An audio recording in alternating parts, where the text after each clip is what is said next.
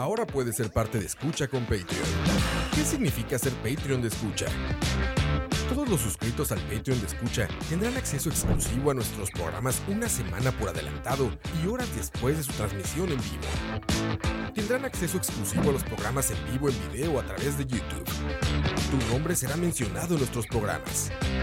Y para los Patreon Premium tendremos un artículo de escucha, como gorras y tazas como los que utilizamos en los programas.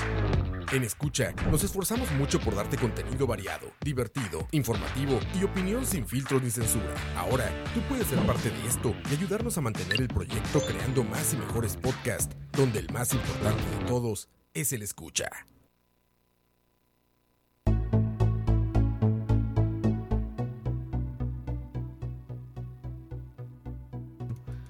Buenas tardes, buenas tardes, bienvenidos a Malas Decisiones número 52. Hola. Me acompaña, bueno, nos acompañamos porque ya es, ya es, tengo que quitarme eso como host, Silvi, y ahora sí nos acompaña hoy. Paola. Pao. Paola Gutiérrez, este, ella estuvo con nosotros la semana pasada. Paola es abogada laboralista, una increíble, increíble abogada laboralista y docente universitaria. ¿De qué universidad, Pau? Universidad- Puedes decirlo, sí. Lead University. Ok, entonces ahí está Pau por si quieren llevar derecho en algún momento. Derecho, sí. Era la maestría de Derecho Corporativo y la parte de Derecho Laboral. Por si Justo. quieren, ya saben, y ahí tiene una profe. Bueno, bienvenidas, bienvenidos. Hoy tenemos un tema que, ay Dios mío, Que se las trae. Yo, yo no sé ni por dónde, por dónde empezar, pero quiero que empiecen ustedes porque eh,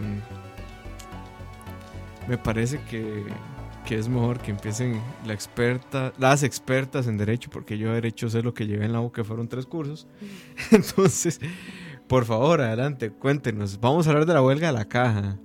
Em, bueno, esta semana la gran noticia y el gran pleito, por ponerlo en una palabra, ha sido un acuerdo que firmaron el ministro de la presidencia, Víctor Morales, y el ministro de Trabajo con los sindicatos. Pero Macha, bueno, Paola, este, ¿por qué no nos explicas básicamente qué es este acuerdo y de dónde viene? Porque esto tuvo, Eso tiene cola. exacto, esto tiene cola. Sí. Entonces, Ok, vamos a ver, para explicarlo en sencillo. Eh, en diciembre del, del año pasado se firmó la reforma fiscal o la ley de fortalecimiento de las finanzas públicas que tiene un título que, tres- tercero que se refiere al ordenamiento de las remuneraciones y la de auxilio cesantía en el sector público que abarca todo el sector público, no solo gobierno central. Y eso tiene algunas modificaciones, pero es muy importante que como está planteada la ley, si yo gano ahora, por ejemplo, soy un médico de la caja y gano 5 millones de pesos, esos 5 millones de pesos los voy a seguir ganando porque esto no supone una disminución del salario. Sin embargo, sí hay cambios en cuanto a la forma de cálculo de algunos beneficios, entre esos el más importante tal vez es la anualidad. Y en eso no digamos había cierto roce entre los trabajadores de todo el sector público, pero en este caso en particular los de la caja. Y en febrero, el 20 de febrero, el presidente ejecutivo de la caja, don Román Macaya, decide firmar un acuerdo con los sindicatos en lo que ellos interpretan que dice la ley en el título tercero. Es una interpretación obviamente favorable a los intereses de los trabajadores, con lo cual todo el mundo en ese momento y con ese acuerdo quedaron muy contentos. Sin embargo, el presidente emitió un reglamento y ese reglamento tuvo un cambio que fue en mayo, es decir, después de firmado el acuerdo entre la caja y los sindicatos, que establecía o detallaba con más precisión cómo tenía que hacerse el cálculo de las anualidades, pero no de las anualidades a futuro, sino de las anualidades acumuladas en el sentido de que dejaban de calcularse por medio de un porcentaje, porque por ejemplo en el caso de los médicos, sus anualidades es de un 5.5, que es altísimo respecto al resto de casi la total De de, los- de mortales. mortales. Exacto. 5.5 en 10 años duplico mi salario, Es ¿no? un, es un montón. Y esto lo que hace es, y esos incrementos a lo loco sobre el salario base. Entonces, en ese decreto, que está firmado también por la ministra de Hacienda, doña Rocío, y por la ministra de Planificación, lo que ellos señalan es, bueno, cómo van a ser las reglas para, de acuerdo con la ley, porque el reglamento no puede establecer cosas que no establezca la ley, pero de acuerdo con la ley, cuáles van a ser estas eh, reglas para el cálculo de la, de la anualidad y ya, todo bien. Lo único es que el acuerdo de Macaya con respecto al reglamento tiene es como el agua y el aceite. Mientras en el acuerdo que firmó don Román Macaya señala que las anualidades acumuladas se siguen calculando por medio porcentaje, la posición de la ley y del presidente en ese reglamento era que se trasladaban a un monto nominal, es decir, pasaban de ser un 5.5 para que fuera el monto que a diciembre del año 2018 la gente ganaba. Entonces, si mi, anualidad a diciembre del 2018 era un millón de pesos, pues se quedaba en un millón de pesos, pero ya no era un monto porcentual. Entonces, es, eh, existe este roce y los sindicatos la forma que tienen para presionar de que no se haga ninguna variación en sus condiciones negociadas el 20 de febrero es en parte secuestrar los servicios de la caja y decir vamos a dejar de atender unas 68 mil citas, unas 1.600 cirugías y vamos a presionar a través de esto, que es un servicio esencial y por lo tanto nos importa siete pepinos que la huelga sea ilegal, porque sabemos que no nos va a pasar absolutamente nada presionan durante ocho días y lo que tenemos es el acuerdo firmado el 13 de agosto, en donde prácticamente el gobierno se dio en todo, porque a mí me hace mucha gracia escuchar al presidente diciendo que se dio en cuanto a que logró que los sindicatos estuvieran de acuerdo en que llevaran esto a la vía judicial. ¿Desde cuándo en este país se necesita tener un acuerdo para poder ir a la vía judicial? Eso no es ceder en absolutamente nada. Entonces, claro, y el problema no es, hay muchos problemas relacionados con estos. Primero, que entonces de la gente que no tiene la posibilidad de obstaculizar o frenar o paralizar un servicio esencial, que somos la mayoría, que somos usuarios, pero no somos los que los prestamos, pues estamos en una seria desventaja porque entonces nosotros no podemos torcer el brazo al gobierno para que haga lo que queremos, mientras que personas que saben que es por, un servicio... Por medio de una huelga absolutamente, absolutamente ilegal. y esta este huelga... No es un tema declaratorio, no, es una huelga que por ley... Exacto es imposible. Exacto. No hay un solo líder sindical del sector salud en este país que pueda sostener que era una huelga legal, porque ya de por sí está en, o sea, es que está en la ley, no es una cuestión de interpretaciones, está en la ley, hay muchísimas sentencias de la Sala Constitucional, ellos saben, ellos saben de antemano que están yendo a una huelga ilegal, lo que pasa es que tiene dos cosas, es una medida de presión, como ya vimos, muy poderosa, y segundo, que no pasa nada, porque no se les rebajan los salarios, no se establecen sanciones, no hay consecuencias, entonces cuando vos sabes que puedes hacerlo sin ningún tipo de responsabilidad, pues de ahí lo haces, porque además tiene buenos resultados. Es como el, como el chiquito malcriado que llora en el súper para que le compren la chupa y la mamá le dice, no porque usted es diabético, no porque usted es diabético, hasta que es insoportable el llanto y tenga. Yo sé que se va a morir de diabetes. Y le compras la bolsa entera. Y le compran la bolsa entera. Exactamente. Ok. Bueno, qué bonito está el acuerdo, ¿verdad? Bueno, para ciertas partes. Yo aquí sí creo que ha pasado muy desapercibido, creo yo, el principal responsable de que tengamos huelgas ilegales y no pase nada. Que para mí, pues, si el gobierno tiene agotados los canales de diálogo. Yo creo que con esto último que pasó, ya el gobierno no puede sentarse a hablar en serio con ningún sector, creería yo. Ha ido perdiendo un poco de credibilidad en el sentido de que, vamos a ver, el presidente em, habló y, luchó proponiendo el proyecto de ley para regularizar esto de las remuneraciones. Es, una, o sea, es un gran avance, es decir, este título tercero que englobaba a toda la gente del sector público y que establecía límites, era un gran avance en realidad. Eso no se había hecho nunca.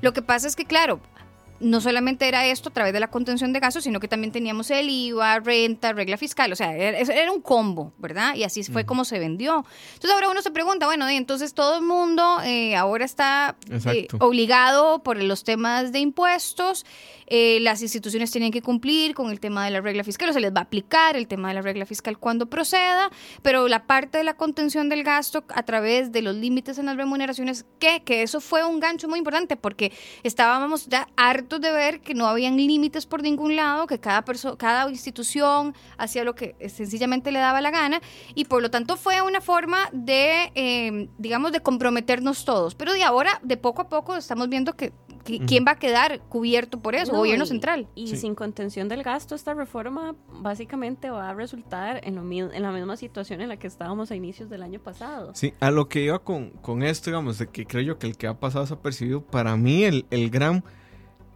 El que, ha, el que ha logrado dinamitar la capacidad de negociación de manera coercitiva entre el gobierno y los sindicatos, para mí ha sido el Poder Judicial, que nunca vamos a ver, declaró una huelga abiertamente ilegal como legal al ser la huelga de educación, digamos, dijo, eh, yo sé que está, o sea, para mí el razonamiento del Poder Judicial fue, yo sé que están prohibidas en la ley y que incluso en el Parlamento se discutió que las huelgas políticas estaban prohibidas en el país.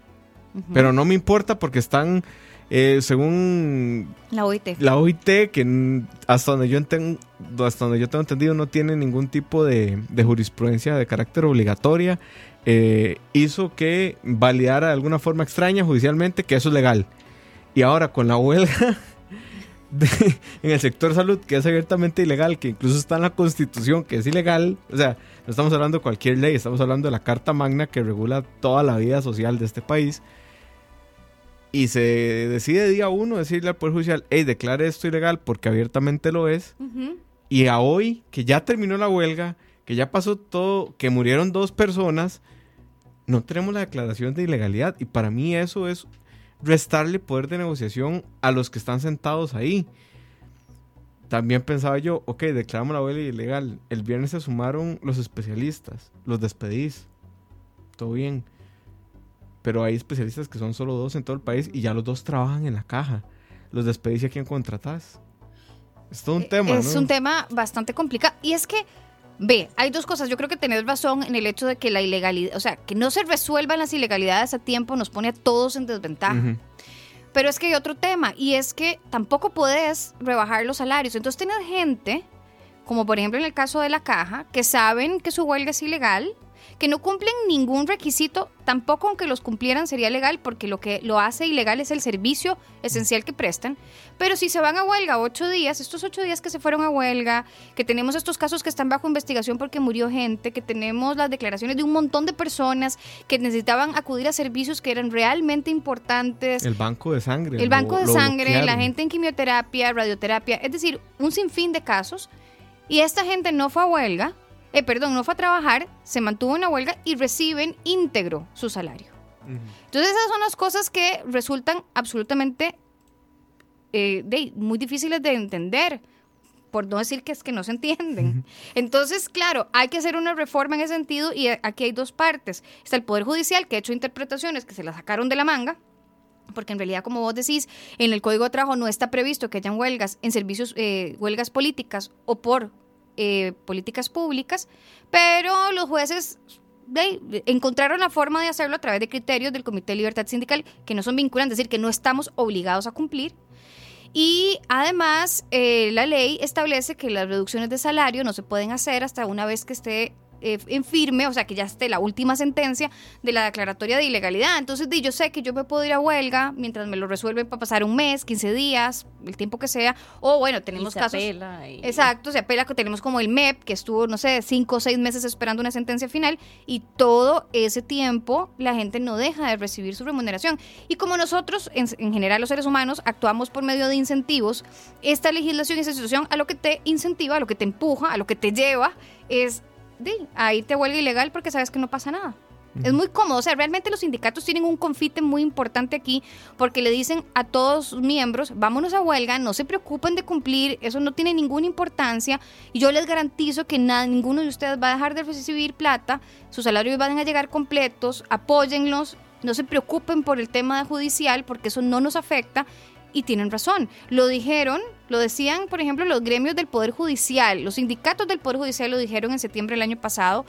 Tranquilos, váyanse a huelgas y aquí no nos va a pasar nada. Les garantizamos que no nos va a pasar nada porque hasta que no tengamos una declaratoria no nos pueden tocar. Y, y era bastante indignante oírlo y ese ha sido el discurso que se ha mantenido hasta el día de hoy. Eso va a cambiar cuando cambie la ley, si es que se logra pasar en el plenario una reforma que se quiere hacer a la ley de huelgas. Que es la de Carlos Ricardo Benavides, ¿correcto? Se juntó la de Carlos Ricardo Benavides con la de doña Yorleni León. Cada uno, eh, eh, Carlos Ricardo tenía el tema de, el, el digamos, las reglas del juego y Yorleni León estaba proponiendo una mejor definición de lo que eran servicios esenciales para que haya más transparencia en ese sentido, pero los proyectos fueron evolucionando de manera positiva hasta el momento en que eh, ellos vieron la necesidad de unirlos en un solo proyecto para evitar que hubieran como huecos o lagunas, o sea, que se complementen bien porque son complementarios. Y entonces ahora se maneja un único proyecto que ya fue dictaminado en la comisión, es un proyecto realmente para mí muy bueno Claro, no existe el proyecto perfecto, uno podría quitar, poner y hacer algunas modificaciones, pero dentro del contexto de las posibilidades políticas y las necesidades del país, es un proyectazo. Ojalá pudiera llegarse a aprobar así como está, o con algún, si se pudiera mejorar, mejorar, pero no quitar este pronto, porque es que si no seguimos secuestrados, es que es una cosa horrible, porque eh, estás viendo la ilegalidad, estás viendo que se está negociando sobre la ilegalidad con base en la ilegalidad y no hay sanciones. Y en la impunidad. Y en la impunidad. Sí, no, no es solo la ilegalidad, es que hacemos cosas ilegales y salimos impunes. Y, y nos premian además, ¿verdad? Es- yo creo que es como el sentir de toda la gente de repente.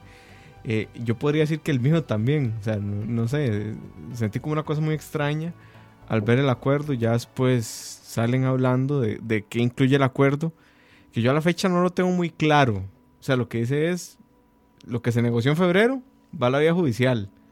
El acuerdo de ahora, del 13 de agosto, Ujú. lo que dice básicamente es, en los puntos más álgidos del acuerdo, que tiene que ver con el cálculo de las eh, anualidades acumuladas y que tiene que ver con el pago eh, en nivel de porcentajes de algunos incentivos y algunos pluses salariales, como no- en eso no nos hemos puesto de acuerdo porque no vamos a dar el brazo a torcer a pesar de que haya un reglamento emitido por el Poder Ejecutivo, eso lo vamos a llevar a la vía judicial. Ujú. En todo lo demás se mantiene. Y aparte de eso tenemos una cláusula de paz en el sentido de que nos vamos a comprometer a que no van a haber ningún tipo de represalias con la gente que secuestró la salud durante ocho días. También vamos a acordar que en la huelga pasada, que también fue ilegal y esa sí ya está declarada ilegal, eh, si hay algún procedimiento administrativo con alguno de los que participaron del movimiento, este eh, lo vamos a solucionar en una mediación en el Ministerio de Trabajo para garantizar que todo va a ser en muy buenos términos. Eh, y además hubo interinos que participaron del movimiento de huelga. Entonces a los interinos que quieren un puesto en la caja, les vamos a garantizar o les garantizamos que esto no va a afectarles en nada su posibilidad de seguir como elegibles para una plaza en la caja. Es decir, el hecho de que ustedes hayan incumplido la ley, de que ustedes hayan participado de la suspensión de un servicio esencial siendo interinos, no se preocupen, nosotros vamos a hacer como que eso no pasó y si en algún momento se hable una placita, se las vamos a dar. Eso es lo que acordaron. Qué bonito, ¿verdad? De ahí sí. Yo, digamos, nada más no, no, no dejo de salir de mi asombro cada vez que, que sigo Es que escuchando. Es, es ridículo. Aquí es necesario hacer un disclaimer, gente. eh, nosotros realmente buscamos, Silvia y yo, lo intentamos así por todos los medios, traer a alguien que estuviera a favor de la huelga. Y no, yo no, no, no encontré a, a nadie. Más allá del silencio sepulcral de cierto partido político que tiene amarillo su bandera. eh, y ya ustedes podrán adivinar cuál es. eh, que yo creí que iba a estar muy a favor del asunto pero yo creo que en este momento o en ese momento quedarse callado era dar un aval positivo, digamos, a lo que estaba Silencio pasando. positivo. Sí, eh, y yo no encontré a nadie, incluso de ese partido, que estuviera a favor de la, de la huelga, ¿verdad? O sea, la estructura partidaria de repente sí, pero la gente que yo conocía dentro de ese partido, Que quería venir a hablar. que sí, no, no. La cara y el nombre. Lástima, hubiera sido interesante. Hubiera Sí, hubiera sido muy Sí, hubiera interesante, sido muy pero interesante. Y, y es que es complejo, porque más allá de toda la legalidad que yo creo que ya Pau nos ha súper explicado, esto es simplemente inmoral. O sea, como una persona que en algún momento realizó el juramento hipocrático puede dejar que alguien se te muera así en, por desatención. Sí, e- e- es, es inconcebible y que sea en el sector público. Es decir, ellos mismos saben que su servicio es tan importante que utilizan eso como una herramienta de presión, lo cual se queda uno muy asustado porque uno dice, bueno, ¿y qué pasa si el día de mañana quieren algo más? ¿Y qué pasa si se van a huelga? ¿Y qué pasa si se les declara ilegal y dicen, me vale siete pepinos, igual no, igual no voy a igual no voy a hacer nada. A mí sí eh, me pareció que, que el presidente podría haber hecho por mucho más presión. Es decir aquí lo importante lo, lo hicieron los medios de comunicación pero creo que faltó parte del gobierno de exponer lo que esto estaba sucediendo. Es decir esto es la realidad esto es lo que está pasando esta es la gente que está obstaculizando el servicio de salud. Es decir es- esto no es una pobre gente luchando por sus derechos porque están siendo explotados o- no no no esta es la gente que está tratando de obstaculizar, no, no tratando, está obstaculizando que, la, que las personas puedan acceder a su legítimo derecho a la salud para pelear por algo que es que no es que no lo puedan pelear. Es decir, ellos tienen todo el derecho de cuestionar la legalidad o no legalidad del reglamento de la ley, de lo que quieran. Pero para eso tienen las vías que son las vías judiciales, y ahí están, las puertas están abiertas. Ellos además irían en su condición de trabajadores, que dentro del sistema proteccionista tienen ventaja.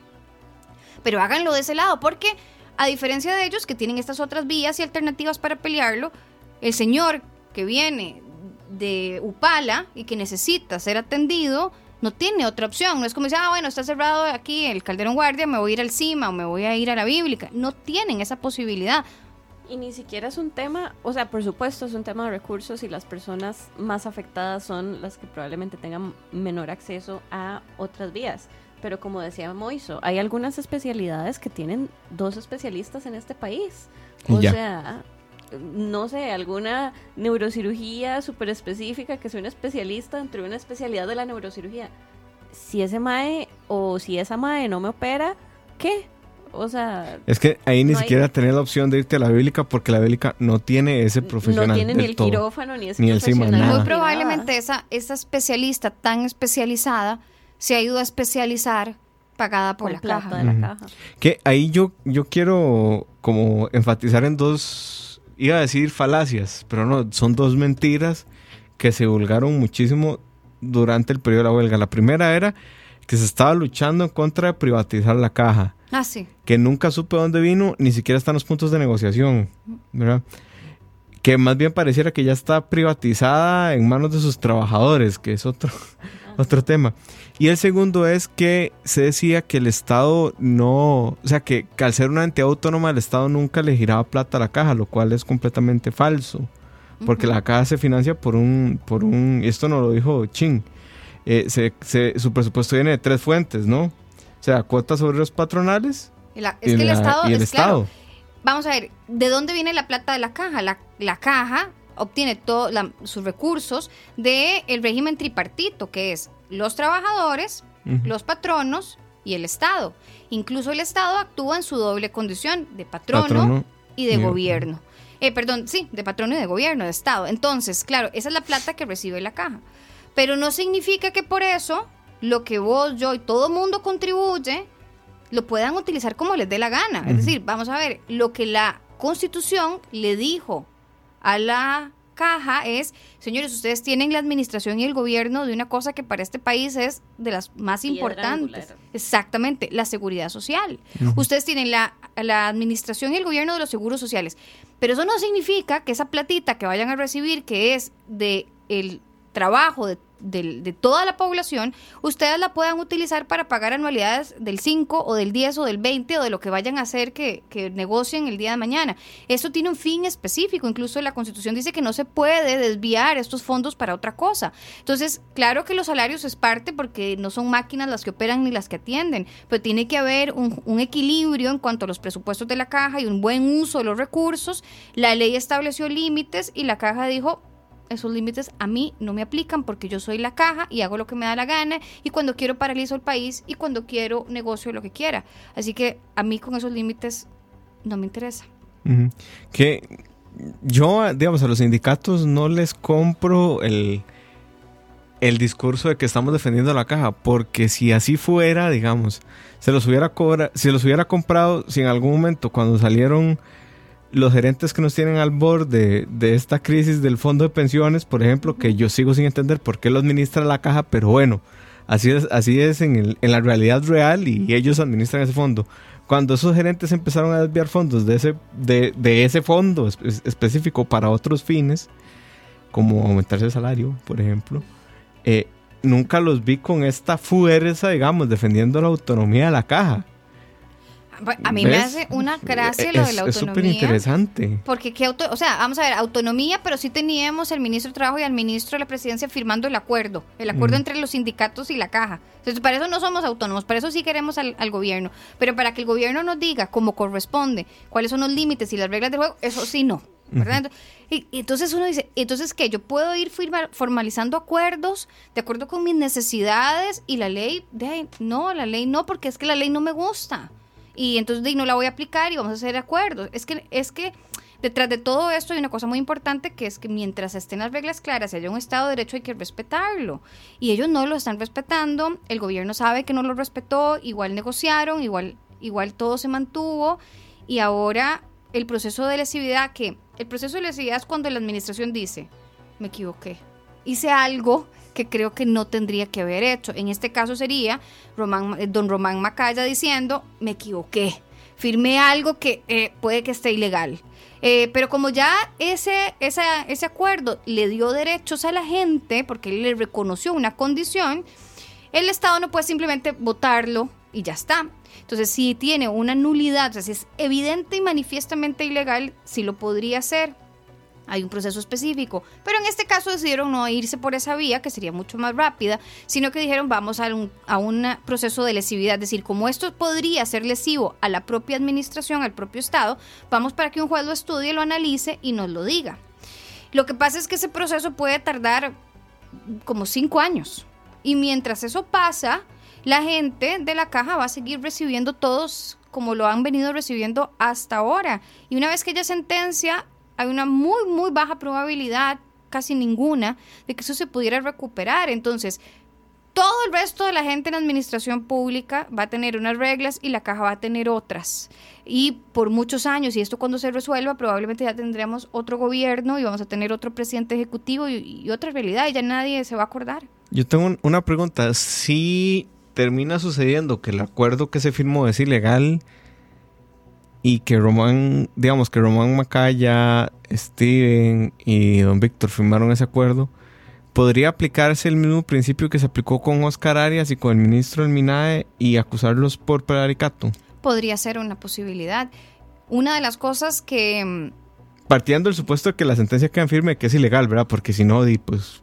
Sí, no pasa yo a, quien le veo más responsabilidad en esto es a es a don Román Macaya porque lo que hicieron los ministros fue simplemente decir, bueno, ese es el acuerdo que se llegó de ir a cuestionar el acuerdo. Pero para don Román Macaya podría haber mucho más responsabilidad porque él fue en su condición de presidente ejecutivo el que firmó el primer acuerdo. La génesis de todo esto, o sea, esto todo pasó porque él firmó un acuerdo el 20 de febrero. Si él no hubiera firmado un acuerdo el 20 de febrero, otras condiciones y otra realidad tendríamos.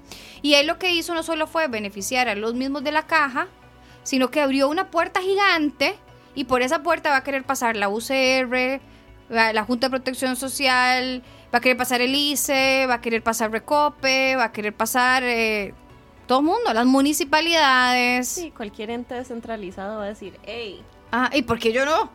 Hagamos un acuerdo. Hagamos un acuerdo nosotros ahora de que no vamos a pagar IVA. Sindicalicémonos.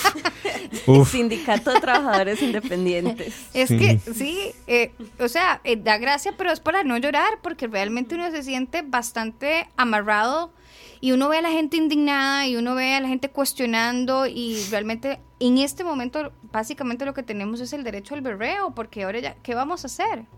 ¿verdad?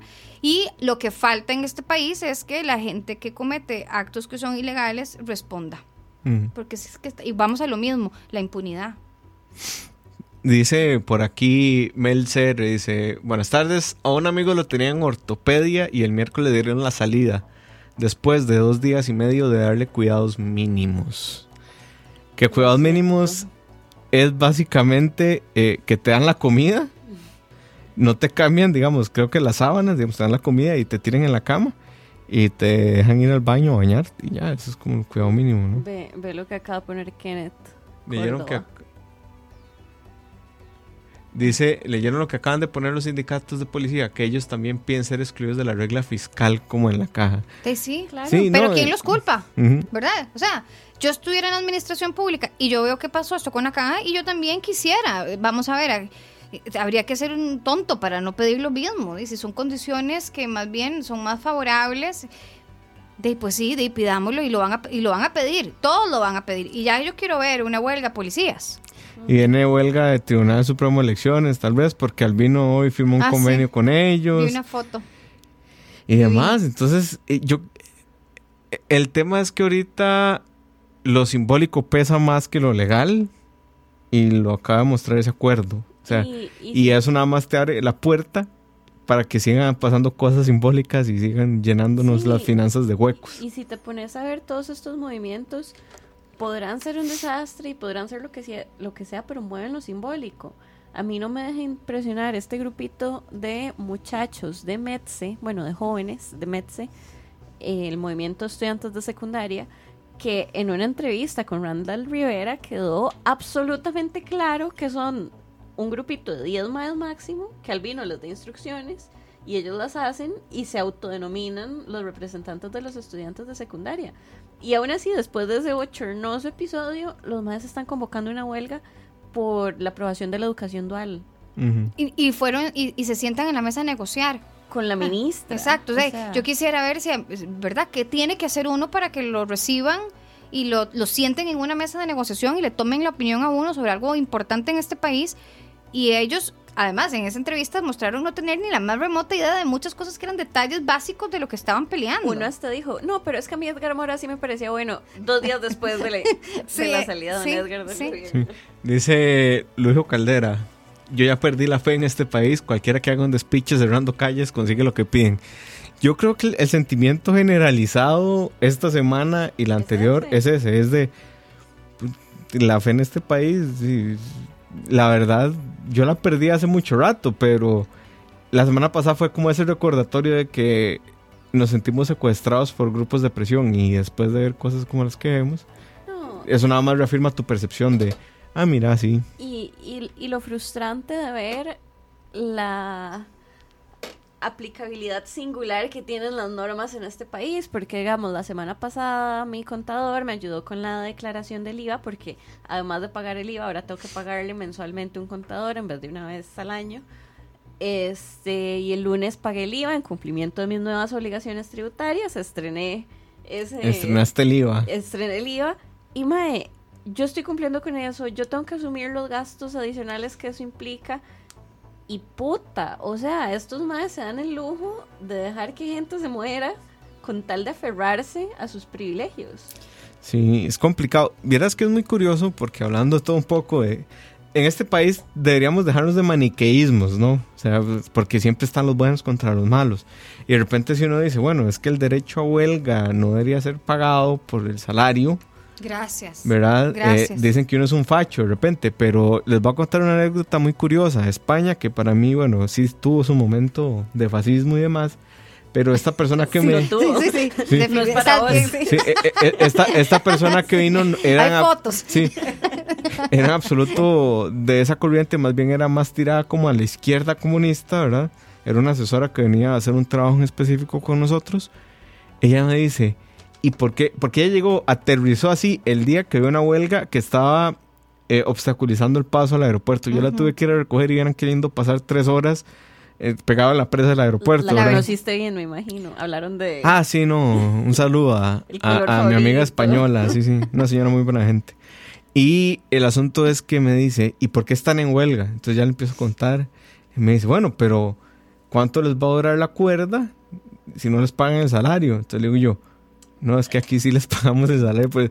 Y me dijo, literal su expresión fue, joder, joder, dice, si en España te vas a huelga, estás peleando por un derecho por el cual estás dispuesto a renunciar a tu salario para defender el derecho porque hay una lesión grave de ese No, derecho, ¿verdad? Y, y cuando te vas a huelga se suspende El Mm. contrato. tu contrato laboral. Entonces, ¿por qué tenés que pagarle?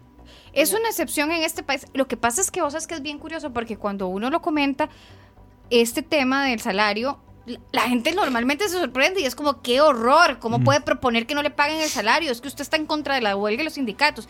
Es como, no, es que si los sindicatos realmente creyeran en lo que están haciendo, es que para incluso para los sindicatos en el mundo, el que no le paguen a uno el salario es una cuestión de dignidad.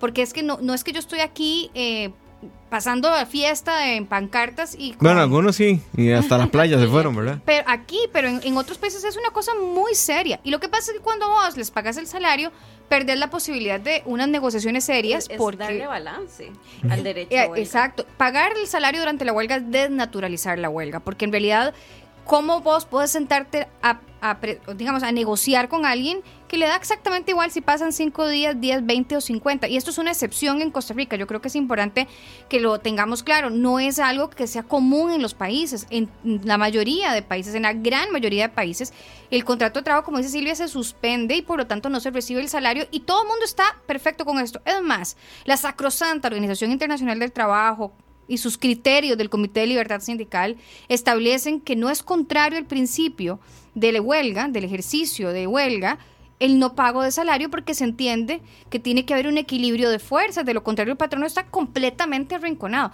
Y una cosa es el Estado, pero imagínate esto en una empresa privada y la quebrás. Te tenés que seguir pagando y tu empresa está cerrada. Y probablemente una empresa privada, como no podés interrumpir tu actividad económica, como Tenés que contratar otra gente. tenés que No contratar po- y una no segunda podés. planilla. No puedes contratar gente mientras esté la huelga. Eso es lo, lo que se llaman esquiroles. Los esquiroles son como la pus de los microbios, de la bacteria, de lo peor que pueda existir. Es decir, dentro de todo, el, digamos, el, el- la vida de los derechos colectivos y sindicales, si vos decís un esquirol es como decir, lo, o sea, es como lo más bajo, de lo más bajo que es la gente que se contrata para que cumpla con el trabajo de los huelguistas, porque estos son los, los, que, los que están destruyendo supuestamente el ejercicio, el legítimo ejercicio de la huelga. Entonces, no puedes contratar a nadie, eso está totalmente prohibido hasta que haya una declaratoria de ilegalidad, aunque ya sabemos toda la historia y bla, bla, bla, y toda la cosa. Entonces sí, quedas súper amarrado a manos con el salario. Para mí, mucho se resolvería, mucho se resolvería si dejamos de pagar el salario porque entonces las huelgas van a ser huelgas serias, no Mm. huelgas por, porque de repente un grupo de estudiantes decidió que, no sé, no le gustaban los anteojos del ministro y entonces el ministro se tenía que ir. Que Bueno. también hay como una desnaturalización de la huelga, ¿no? Porque, vamos a ver, los estudiantes técnica y legalmente no se pueden ir a huelga porque no Son tienen patrono, ¿no? Sí, ahí está mal utilizado el concepto, es Y, correcto. y lo, lo otro, lo otro es que también eh, aquí como que invertimos las prioridades. O sea, lo primero que se le viene a la gente cuando no puede negociar con su patrón es me voy a huelga. Pero se les olvida como toda la resolución alternativa a conflictos, bueno, alterna a conflictos, ¿verdad? En donde podemos hablar, somos personas. O sea, sí, usted es mi patrón, pero también es persona. Y yo soy persona y hecho- podemos hablar. De hecho, uno de los requisitos ¿No? para la huelga legal, digamos, para una huelga bien hecha, Ujú.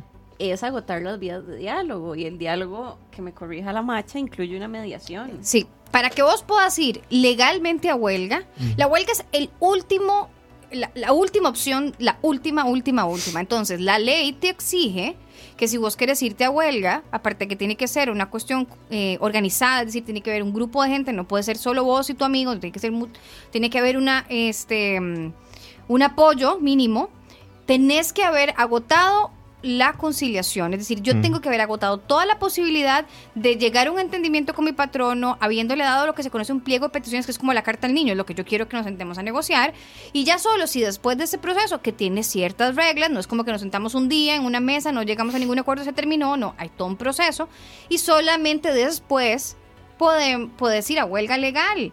En este país, desde que se dio la reforma procesal laboral en el 2017, 2016, ya no me acuerdo, 2016, 16. sí. 16, no, 2017 fue que entró en vigencia, ya estoy enredada. Se, eh, se firma en 2016, ¿no? entró Con, en el con 2017. este pacto en sí, el sí, teatro. porque este año es el segundo año.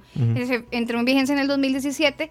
En julio del 2017 eh, no hemos tenido una sola huelga que cumpla con los requisitos del código. Es que esto es impresionante. Hemos tenido un montón de huelgas y ninguna ha cumplido con los requisitos del código porque todas han sido huelgas políticas y el código no las, no las regula. Pero ahora, Pero el ahora Poder Judicial encontró exactamente el poder judicial encontró la forma de que fueran legales sin cumplir los requisitos de la ley. Es decir nosotros realmente tenemos o sea somos bien creativos para lograr hacer cosas fuera del margen de la ley sin consecuencias. Nos hemos hecho expertos. Bueno, yo, digamos, eso sin consecuencias, yo lo veo en el corto plazo.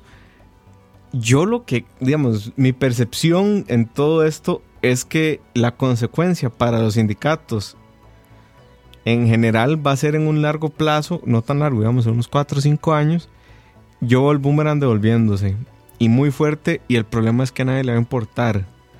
Eh, llámese con el discurso de ciertos políticos, llámese con ciertas eh, acciones que se pueden tomar desde lo legal en un ámbito donde por más huelga que haya no se va a poder, digamos, hacer nada porque la ley va a ser la ley.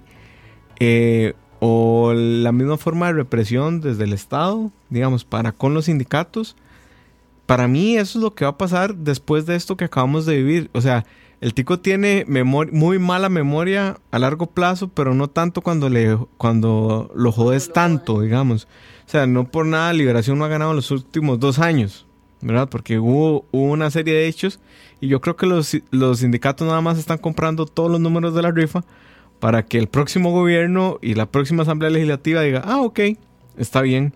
Y ahí sí ponemos medidas más restrictivas, nos ponemos más creativos en la forma en cómo debilitar el movimiento sindical de alguna forma y ahí sí no va a haber nadie que esté apoyando esto porque lo que estamos viviendo son excesos de impunidades, ¿verdad?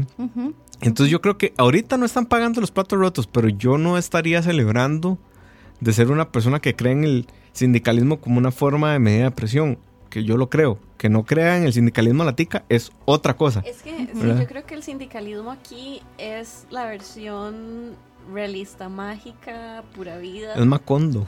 De, sí, sí, de lo que el sindicalismo realmente es, porque hay sindicatos, en, bueno, muchísimos sindicatos en el mm. mundo súper serios que incluso aceptan despidos, etcétera. Pero aquí es lo que les da la gana. Es una cosa criolla. el sistema los ha legitimado. Nos tiene, nos tiene matados. Es decir, y ellos saben que nos tienen matados y ellos se van a oponer a que se apruebe la ley, muy probablemente, pero esa ley es muy necesaria. El problema es que como el resto del país está eh, preocupado trabajando y no puede dedicarse a tirarse a las calles, para y además la gente, digamos, entiende, la gran mayoría, que la forma de solucionar las cosas no está en ir a bloquear calles eh, o en ir a hacer sabotaje en los bienes públicos, sino que entienden o entendemos que, que las vías son otras y que las vías son las legales y que si hay que hacer modificaciones es a través de la Asamblea Legislativa. Entonces no nos oímos tal vez tanto como que si de repente vas y te encadenas en, con una cadena delgadísima, pero haciendo el ridículo o el papel, o, o, si no vas y llevas estudiantes y los pones como carne de cañón, o tomas unas tomas muy, muy, muy cuestionables en cuanto a que pareciera que la fuerza pública los está golpeando cuando realmente la fuerza pública lo que está evitando es que haya conflicto. Es decir, hay muchas formas de manipular y aquí hay una gran cantidad de manipulación, o sea, nos estamos muriendo de estar manipulados. Y el mismo, por ejemplo, Albino Vargas decía una vez en un programa hace, hace muy poco, él había compartido en Twitter una cuestión del IVA que resultó no ser cierta. Eh, de una factura que alguien estaba pagando. 23% era, ¿verdad? sí, era una cuestión del IVA que no. Y entonces lo cuestionan en el programa y le dicen, mire, don Albino, pero es que usted compartió algo que no es cierto. Sí, bueno, es cierto, dice él, pero es que usted tiene que entender que para que la gente se comprometa hay que dramatizar. No, no, vamos a ver, usted no está dramatizando, usted está mintiendo. Hipervínculo al episodio de fake news. ¿Verdad? Y así se mueve mucha gente. Y, por ejemplo, lo que vos decías de lo de la privatización de la caja, eso era una vil mentira. ¿Cuál privatización? Eso nunca existió. Pero, pero la gente a veces no se lo cuestiona y entonces es claro, como tenemos que defender la caja. Tenemos que defender el país y empecemos defendiéndolo respetando la ley, ¿verdad? Sí, dice por aquí Julio, aquí esos grupos se brincan todos esos mecanismos de diálogo. Si algo les molesta, de una vez van a la calle. Pues sí, e, e, es, me encantaría decir que es una mera percepción de todos nosotros, pero no, no, yo no podría decir que es una percepción, porque los hechos lo que dicen es, no me gusta, ok, me voy a la calle, que por ejemplo, cuando, cuando Habdeba era la única administradora portuaria de este país, hace no tanto tiempo, hace unos cuatro años, eh, Habdeba decía no, y cerraba la frontera marítima y listo, y se acabó. Y si no le gusta, no me importa.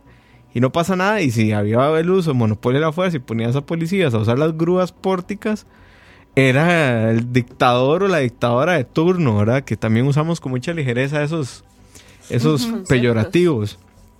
Pero sí, yo. A mí me preocupa eh, más que el, que el hecho de la caja y demás, que sí es preocupante, es el hecho como nada más nos queremos hacer de oídos sordos porque además el proyecto de ley fiscal y así lo, lo, lo he percibido, mucha gente es, lo que dicen es, ok, yo estoy pagando más para pagar el salario a esos que se están manifestando porque les, me estoy sacrificando para pagarles el salario. Que eso es lo, lo más, o sea, lo que más duele. Y en general los funcionarios públicos no es la caja, pero esa es la percepción que está dando la caja de todo el aparato estatal, ¿verdad? Y se hace como una diferencia eh, cada vez más marcada entre funcionario público y, funcionario, y, trabajador del sector privado. Y lo que vos decías, entre buenos y malos, y que eso tiende todavía a polarizar mucho más la discusión. Lo que pasa es que ciertamente todas estas cosas no lo hacen más fácil, ¿verdad? Porque eh, ellos tienen, vamos a ver, el, no es lo mismo ser un trabajador de la caja y poder hacer una paralización del servicio de salud a ser una persona pues que tiene una función que tal vez no, no, sea con un efecto tan inmediato. Y no puede ser que tengamos gente con mejores beneficios solo porque puede presionar con cosas que son fundamentales para la vida y para la salud de la población. Esos deberían de ser los que más respeten el sistema. Una de las líderes sindicales decía el otro día en un programa que es que los médicos odian ir a huelga. Y yo le decía, mire, disculpe, pero es que los antecedentes dicen totalmente lo contrario, porque yo la verdad veo que con mucha facilidad se van a huelga ilegal, sabiendo que es ilegal y tienen además la, la digamos, la cara dura de decir que no van a levantar el movimiento hasta que no, no es como que ella, ellos decían en el programa, no es que lo vamos a sostener hasta que lleguemos a un acuerdo, es que lo vamos a sostener hasta que nos den todo lo que queremos. Así lo decían, hasta que el acuerdo se ratifique en su totalidad. A mí no me interesa, ni me importa eh, sentarnos a negociar el, punto 2 o el punto 5, que tal vez puedan ser los que tienen más rosas. No, no, yo quiero el acuerdo total y que el presidente sepa que no vamos a parar la huelga hasta que no nos den todo. ¿Y qué pasó? Les dieron todo y paró la huelga. Por acá nos acaban de pasar un link que es de la Nación. Dice, alerta, líder sindical reconoce que ocultaron información para evitar órdenes sanitarias durante huelga. Bueno, aquí lo que, digamos, yo lo que, lo que leo conforme más sale información, porque es que nada más es como un pozo sin fondo y un montón de, de, barbaridades, ¿verdad? Yo lo que, lo que veo, y digamos, si algún sindicato me está escuchando, que lo dudo mucho, ¿no? No escucha malas decisiones, tal vez por motivos no somos ideológicos, digamos, no somos el target de ellos, pero eh, mi pregunta sería, ¿qué se siente ser parte de una organización criminal? de crimen organizado. Eh, porque eso eh, es, o sea, ocultar información para evitar órdenes sanitarias. Bueno, ese mismo líder sindical que hizo esas manifestaciones en cuanto a las órdenes sanitarias, eh, fue el que en el discurso de celebración por haber hincado al gobierno, dijo que él había aporreado a Steven Núñez, el ministro de ah, Trabajo. Mm, en un sueño. Eh, fue. Después digo, en un sueño y porque también durante las negociaciones me dieron muchas ganas de hacerlo. O sea, manifestaciones de ese tipo de violencia, de irrespeto. Es decir, se sentaron, negociaron y después de que ya firmamos el acuerdo, que bueno, que, podemos cuestionar que se haya firmado o no, vos no salís después con esa poca elegancia y esa poca clase a burlarte de la gente que estuvo hasta poco sentado tratando de negociar. Es decir, era como, no solo lo atropelló, sino que le pasó por encima y retrocedió hasta que le sacó las vísceras, el cerebro y todo, ¿verdad? Es una cuestión ya de mucha agresividad, de total falta de respeto y consideración, y yo creo que eso muestra muchas cosas. En ese discurso él se sentía, parecía muy orgulloso de lo que había hecho y de lo que habían logrado y, de ocultar esto. Y no fue que alguien lo contó, es que incluso en serio hoy pasaron el video completo. Y era simplemente de quedarse uno con la boca abierta, porque de, es, ellos son los que están detrás de la caja, en gran parte, no todos, pero una buena, por lo menos los que estaban en huelga. O sea, eh, yo me imagino ser el ministro, escucharlo, eh, nada más querer como llorar, levantarme, irme de la mesa y no poder hacerlo. Porque aquí eh, dicen que quien defiende al gobierno está equivocado. Yo creería que eso aplica a muchos otros contextos, excepto en casos particulares. Yo creo que aquí lo que más pesó para esta negociación fue decir, hay gente que se está muriendo, hay gente que no tiene recursos para ir a otro centro de salud y hay que atenderlos. Y eso nunca estuvo del lado de los trabajadores. O sea, esa preocupación nunca fue la de los sindicalistas, que también vende como si fuera un gran éxito la huelga en términos de negociaciones, sí, pero si ves estadísticas eh, nominales y porcentuales, la gente de la caja que ha participado viene descendiendo en los últimos tres años, digamos, los médicos que participan en las huelgas. Lo que pasa es que aquí lo que termina de hincar, según tengo entendido, el tema del, del gobierno es que los especialistas iban a sumar a la huelga. Y ya si un especialista se suma a la huelga, es muchísimo más complicado que solo tener a los médicos generales. Yo te voy a decir que, hubiera hecho yo, si yo hubiera sido gobierno, aún y cuando está totalmente prohibido, yo hubiera traído especialistas para que cubrieran el trabajo. Es decir, cuando los médicos anestesiólogos se fueron a huelga, se hizo también. Es decir, si ustedes después quieren, si el Estado después, el Poder Judicial quiere después condenarme por lo que, hice, que lo haga, no importa, y lo, y lo pagaré con mucha honra.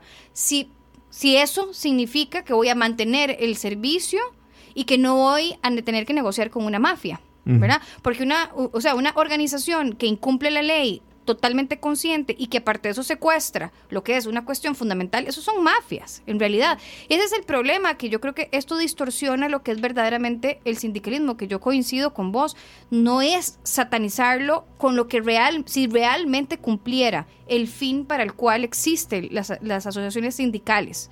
Eh, y aparte de eso, si nosotros vamos al código de trabajo, las asociaciones sindicales tienen que ser reflejo de la cultura democrática del país, es lo que dice el código de trabajo. Lo que pasa es que lo que vemos en la realidad es otra cosa y uno tiende a confundir y la gente tiende a confundir de que eso es el sindicalismo. Eso no es el sindicalismo. Lo que nosotros tenemos ahí en esos grupos representados, eso realmente no es un sindicalismo como debería de ser. Es otra cosa, pero no es un sindicalismo. Este sindicalismo criollo, en vez de representar la cultura democrática, la está erosionando. Total. Con este tipo de acciones.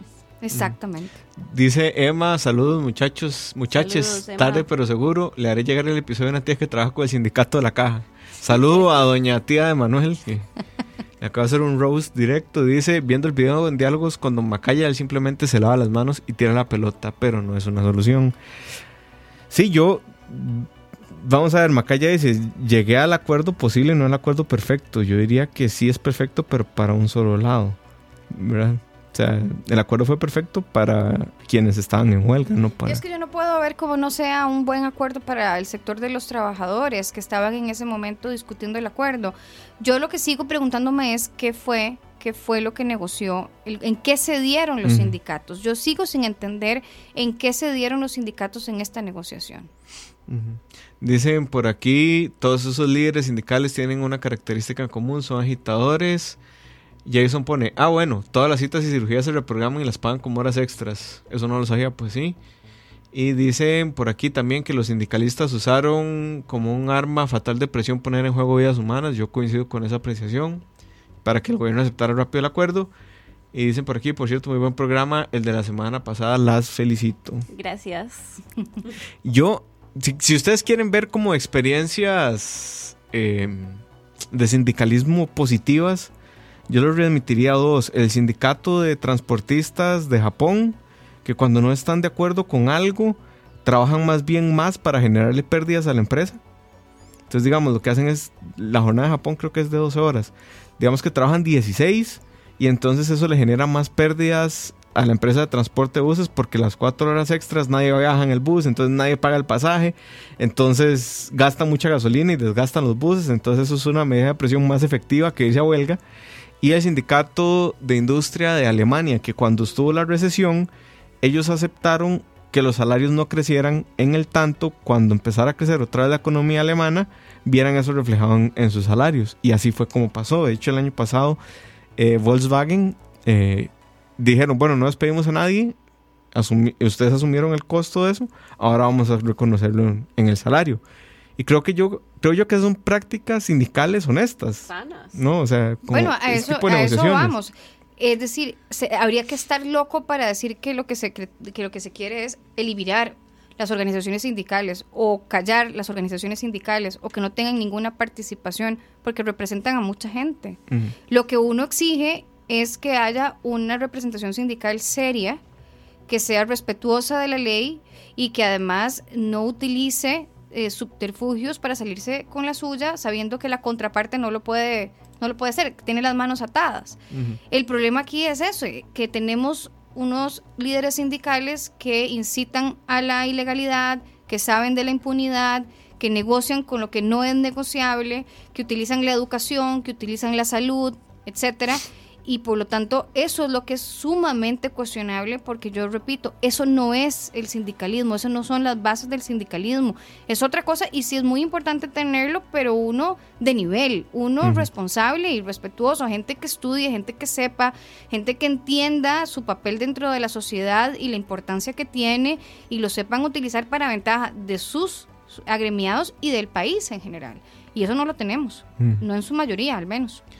Bueno, antes de irnos, vamos a saludar a los Patreons que están viendo ahorita en YouTube: Alcides, a Alex, Alfredo, a Alan, a Andrés, a Andy, a Anónimo, a Bob, a Brandon, a Caleb, a Carlos, a Cosme, a Dave, a David, a Denise, a Diego, a Manuel, a Fabián, a Fabio, Isaac, Jason, Johan, Jorge, a los Joses, que son como 20, a Josué, a Julio, a Kenneth, Kevin, eh, Mario, Luis, Martín, Marvin, Michael, Minor, Paulo, Pillsbury, Sharon, Steven, Tao, Tony, Wesley y Joshua Corella.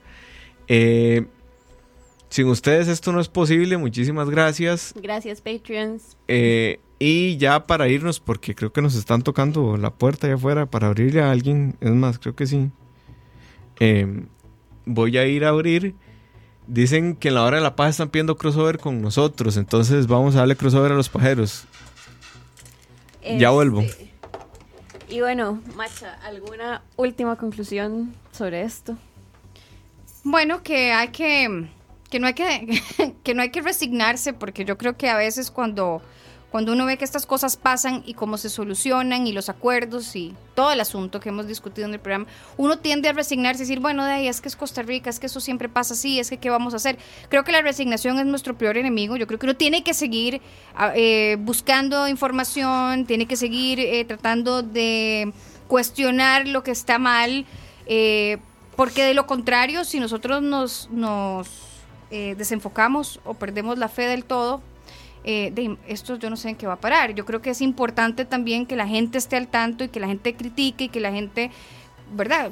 Desde el punto de vista responsable, pero es que si no esto va a ser una locura. de lo poco que se pueda, desde lo poco que nosotros como ciudadanos sin posibilidad de secuestrar servicios esenciales podamos hacer, pero y estar atentos a lo que vaya a pasar, porque así efectivamente como señalaban ahí, que ah, dicen que la fuerza pública va a ser lo mismo. Yo realmente tengo un cariño especial por la fuerza pública y de, confío confío en el sector, es un sector que en algunos casos podría haber mejorado sus condiciones. Ellos siempre han sido muy respetuosos.